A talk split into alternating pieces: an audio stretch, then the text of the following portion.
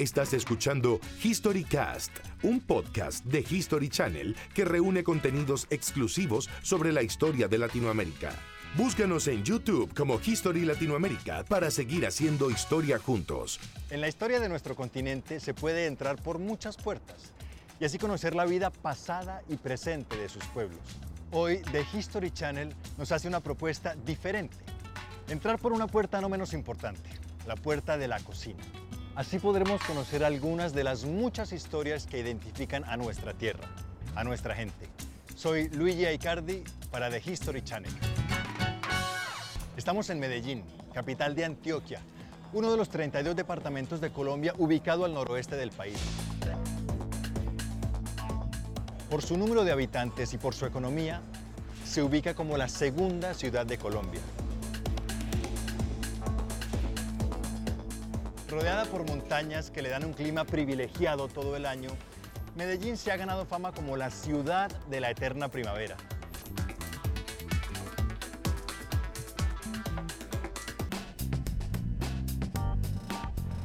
La bandeja paisa también es conocida como bandeja montañera o bandeja de arriero.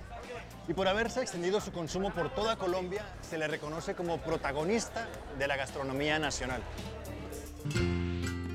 Te cuento que la bandeja paisa es un plato tan regional. Te voy a mostrar una versión clásica, ya con las compras que tú hiciste. Pero esto está súper bonito. Estos chorizos, a diferencia de los españoles, son chorizos frescos, no tienen curación.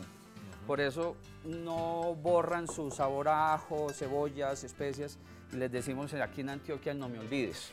La esencia de la carne antioqueña, el chicharrón se consume yo creo que todos los días.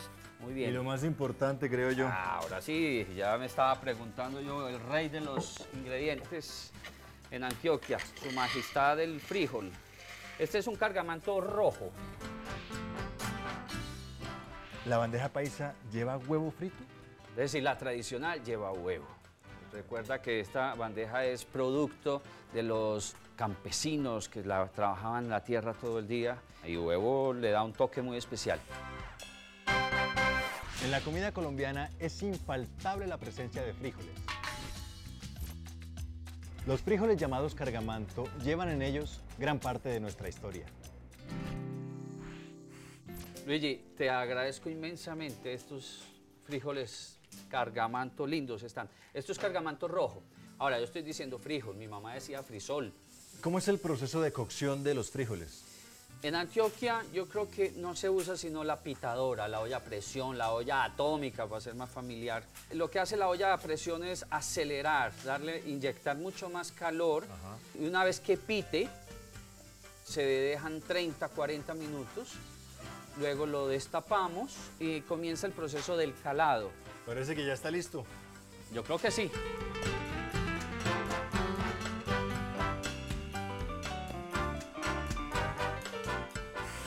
Importancia de los frijoles en la gastronomía y en la cocina antioqueña es única. Los especialistas aseguran 47 variedades de frijol. Sangre toro, petaca, pinche, cargamanto, liborino, se calan de diferentes formas. El verbo calar es un proceso culinario también muy nuestro. El frijol es para el antioqueño un ícono de su gastronomía y es cocina de origen indígena. Este pequeño valle de la cordillera central colombiana a lo largo de la historia ha tenido diferentes nombres. Cuando llegaron los españoles, pues la llamaron el Valle de San Bartolomé o Yamesí de los Aburraes. Y luego, eh, ya al principio del siglo XVII, se agruparon una serie de indígenas que estaban dispersos en el valle y se agruparon alrededor de un poblado, de un resguardo que se llamó San Lorenzo de Aburrá. Fuera del resguardo, blancos españoles crearon un pequeño poblado que se llamó el sitio de Aná y en 1675 ese sitio se erigió en Villa, la Villa de la Candelaria de Medellín. Lleva el nombre de Medellín en homenaje a don Pedro Portocarrero, quien en ese momento era el presidente del Consejo de Indias, y entonces posiblemente el nombre de, de Medellín viene de Quintilio Metelo Pío, quien era como el gobernador romano de aquella región de Extremadura. El gran problema de esta región siempre fue el aislamiento. Ubicada en medio de estas montañas de la cordillera central y rodeada de bosques tropicales, era muy difícil la conexión con otros centros urbanos de la colonia. La única forma de comunicación era a través de los caminos de arriería o caminos de herradura, porque las mercaderías se transportaban a lomo de mula o de buey. Entonces se convirtió en una profesión muy importante, eran los empresarios del transporte de entonces, aquellos que iban con una recua de mulas llevando las mercaderías de un centro urbano a otro.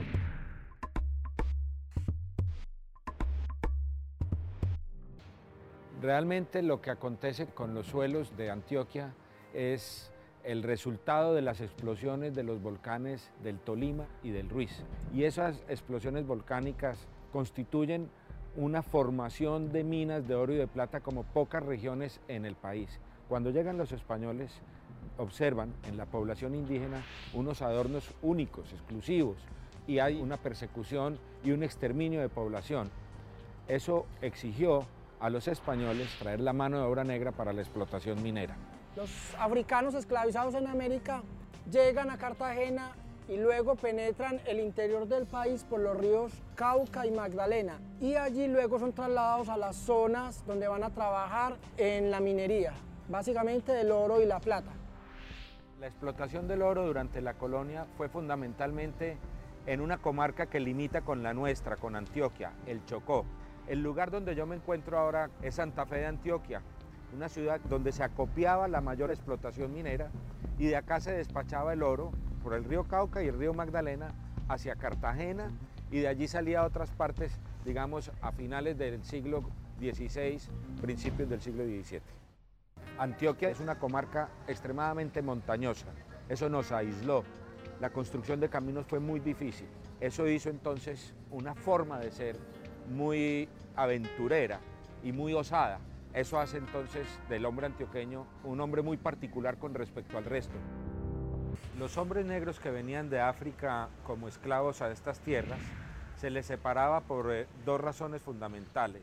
África es un continente y no un país y habían diferentes dialectos y muchos de ellos dominaban dos o tres dialectos y se convertían en líderes de la población esclava los españoles buscaban suprimir ese liderazgo. Y hay otra cosa a tener en cuenta. Esa mano negra que vino acá fue para sustituir la debilidad de la mano indígena en los trabajos duros, fuertes de la minería. Había que explotar lo más rápido posible esas minas, había que eh, tener una producción inmediata y entonces por eso inicialmente la proporción era casi de 80% hombres y 20 mujeres. Sin embargo, luego con las dificultades de traer esclavos desde África, pues empezaron a preferirse las mujeres y entonces empezó a consolidarse en distintas zonas, sobre todo en las zonas mineras, una población negra, afrodescendiente. En Medellín, en este momento calculamos que puede existir cerca de 200.000 habitantes de raza negra. Los pueblos africanos que llegaron a estas tierras nunca olvidaron sus manifestaciones religiosas y fue imposible para los españoles suprimirlas los cantos de mortuorios, las celebraciones por las pequeñas siembras que hacían, los cantos al agua, eran de permanente manifestación casi que cotidiana y había épocas del año en que eran más manifiestas, sobre todo en los bailes y en la música. El cultivo de la caña requiere mucho cuidado, mano de obra calificada, por decirlo de alguna manera, es un trabajo también muy pesado. Ese trabajo no, lo hacían los indígenas ni los españoles. ¿Qué vienen a hacer esos esclavos a América? Básicamente a trabajar en, los lugares donde se siembra la caña. Colón trae los primeros gajos de, caña y se cultiva en toda la América tropical. Ese trabajo es absolutamente duro, requiere una fortaleza y una vitalidad extraordinaria. Y hay una cosa muy interesante acá, que de la caña de azúcar sale un producto que nos identifica mucho como país y como nación, que es la panela.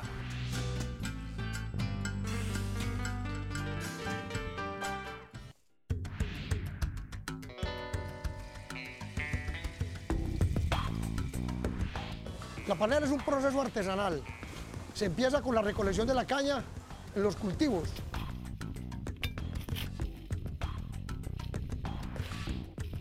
Y se trae a la máquina por medio de las mulas. se almacena en un sitio cercano a la máquina donde se muele. El trapiche funciona debido a la acción del agua sobre una rueda Pelton. Está conectada a la masa de la máquina y empieza el movimiento y ya tritura la caña. El guarapo pasa a unas pailas donde se concentra. Cuando en esas dos pailas ha hervido el jugo, se pasa al caldero siguiente para que se vaya concentrando el jugo. Y luego ella se va endureciendo. Se le da un moldeo y se coloca cada par en ese molde. En nuestro universo la panela está como base de muchos dulces, pero también se utiliza para preparar y guisar muchas carnes. En muchas oportunidades a la masa de las empanadas y de las arepas se le raya un poco de panela para que agarre color. Es decir, tiene múltiples usos y representa valores muy, diríamos, muy de la gente antioqueña. Hacia principios del siglo XIX se dan tres hechos muy importantes. Uno que es una reforma educativa, la revolución de los comuneros que empieza en Socorro Santander y la expedición botánica con el sabio Celestino Mutis. El sabio Mutis va a estar acompañado de unos jóvenes como Francisco Antonio Sea, el sabio Caldas y Jorge Tadeo Lozano, que a futuro van a ser unas figuras muy destacadas en las ciencias del país. Hacia 1796, el virreinato empieza a tener sospechas de las ideas ilustradas de un grupo de neogranadinos, entre ellos eh, Antonio Nariño y Francisco Antonio Sea, y los envía a Cádiz. Están presos en Cádiz hasta principios del siglo XIX, luego son liberados. Eh, Sea se conecta con los grupos ilustrados de España al punto de que llega a ser director del Jardín Botánico de Madrid. Luego de su paso por el Jardín Botánico de Madrid, viene la invasión napoleónica a España. Él acoge el nuevo gobierno francés y luego viaja a París, donde se instala, hasta que cae el régimen napoleónico. Él regresa a América y en Jamaica se encuentra con Simón Bolívar. Y con Bolívar viaja a Angostura, donde se prepara toda la campaña libertadora y él es una especie de intendente del ejército y luego será vicepresidente de la recién nacida República de la Gran Colombia. Cuando el Congreso entró en un acalorado debate sobre los colores que debía componer la bandera de la República, SEA resolvió la situación con un admirable discurso que ha pasado a la historia. Nuestro pabellón nacional, símbolo de las libertades públicas de la América redimida, debe tener tres franjas de distintos colores, sea la primera amarilla, para significar a los pueblos que queremos y amamos de la Federación. La segunda azul, color de los mares, para demostrar a los déspotas de España que nos separa de su yugo la inmensidad del océano. Y la tercera roja, con el fin de hacerles entender a los tiranos que antes de aceptar la esclavitud que nos han impuesto por tres siglos, queremos ahogarnos en nuestra propia sangre. En el centro del pabellón pondremos por escudo la imagen de nuestro cóndor andino, a imitación de los romanos, que colocaban en sus banderas las famosas águilas que conquistaron el mundo. Proclamada la Gran República de Colombia, en 1819, SEA fue nombrado vicepresidente. Juan del Corral en 1813 declara la villa de Medellín como ciudad. ¿Por qué? Es un punto estratégico que se ubica entre el Valle de Río Negro y Santa Fe de Antioquia, porque aquí están llegando una cantidad de migrantes, una nueva burguesía nacional, departamental, que hace que Medellín se vuelva una ciudad pujante. A partir de la independencia de la corona española, llegan a Antioquia profesionales europeos de todos los ramos, especialmente técnicos en minería. La influencia europea se hace sentir y se incorporan nuevos sabores y preparaciones a la cocina antioqueña. La cantidad de frutas que tiene nuestro país es enorme porque tenemos todos los pisos térmicos, entonces en épocas anteriores la sobremesa básica era la leche y la leche le iba muy bien un dulce, bien sea panela o mermeladas y en las épocas de Navidad las conservas siempre han sido acompañantes de las harinas y los fritos. En esta zona del mundo, que no hay estaciones y que todo el año es parejo, con la misma temperatura, hay abundancia de frutas y de cosechas. Nosotros no teníamos cómo aprovecharlas, se desperdiciaban en su gran mayoría. Fueron las señoras europeas en las épocas anteriores que nos enseñaron este trabajo de conservarlas, aunque anteriormente se hacía con panela, ya hoy en día se hace con azúcar refinada. Ha sido muy útil para la gastronomía y para la repostería de esta zona y de Colombia en general el aprender estas técnicas de conservación.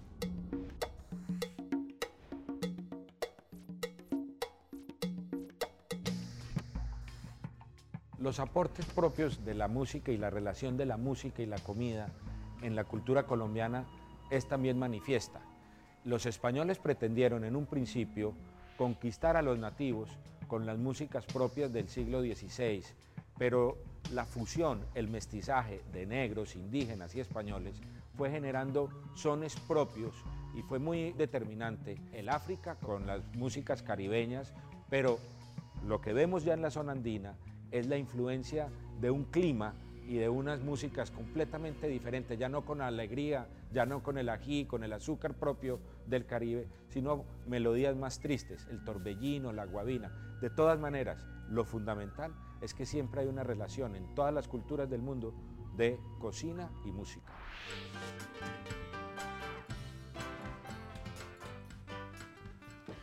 Federico, ¿cuál es la diferencia entre calar frutas y calar los frijoles?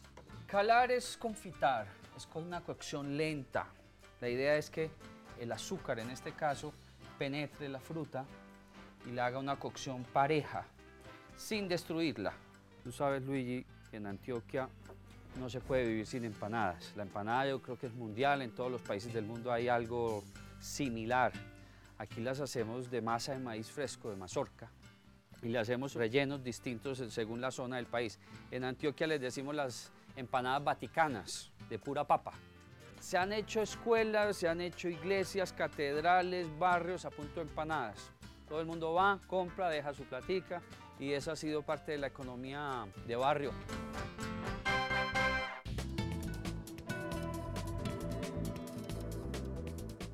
El alfandoque es un producto más de los jugos maravillosos dulces de la caña. Es un punto antes de la elaboración de la panela, propio de las regiones paneleras. Si bien el alfandoque pertenece a gran parte del territorio colombiano, principalmente en el Cauca y en Boyacá, en este último hay un municipio que hace la fiesta del alfandoque en el mes de febrero.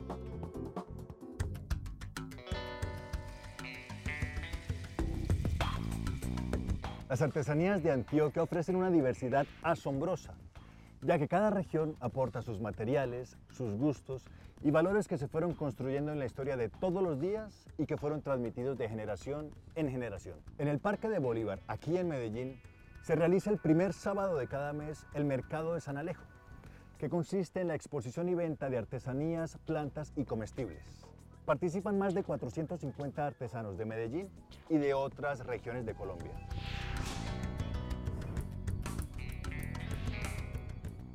Desde fines del siglo XVIII, a raíz del agotamiento de las minas de oro, una gran masa de la población que vive alrededor de Medellín empieza a desplazarse hacia el sur de la cordillera central. Y a partir de 1870 un cultivo viene a revolucionar por completo, que es el cultivo del café. Y esos excedentes económicos, tanto del café como del oro, van a permitir la industrialización de Medellín. Yo creo que una cosa importante es el paso entre el siglo XIX y el siglo XX para juntar las economías que generaron algunos recursos y acumulación de capitales a finales del XIX con la proyección que generó la revolución industrial. Y Medellín fue como una cuna de todo ese proyecto industrial muy amarrado a la consolidación de industrias textileras que de una u otra manera generaron primero aparición, por ejemplo, en la ciudad de barrios, de obreros de todo este movimiento industrial que ahora eventualmente son municipios aledaños a la ciudad.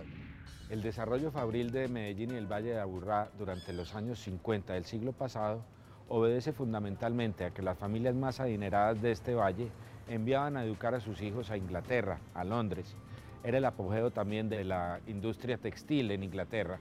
Ellos se educan en la ingeniería textil y regresan a esta tierra, consolidan las primeras fábricas textiles, pero estas fábricas jalonan otro tipo de, factorías, de tal manera que para mediados de ese siglo se pueden considerar en Medellín una población de 250 mil habitantes, 850 fábricas más de otros órdenes de producción. Tan abundante como su bandeja paisa que no puede ser contenida en un plato, la pujante Medellín que no se detiene ofrece obras de alta inversión, parques, bibliotecas, sistemas de transporte y centros de educación profesionales y tecnológicos. Así la ciudad y su gente en cada avance revitaliza su historia, sus tradiciones y sus valores ancestrales de constancia y empuje. Ese es el aporte de Medellín y así se expresa a su país, a Colombia.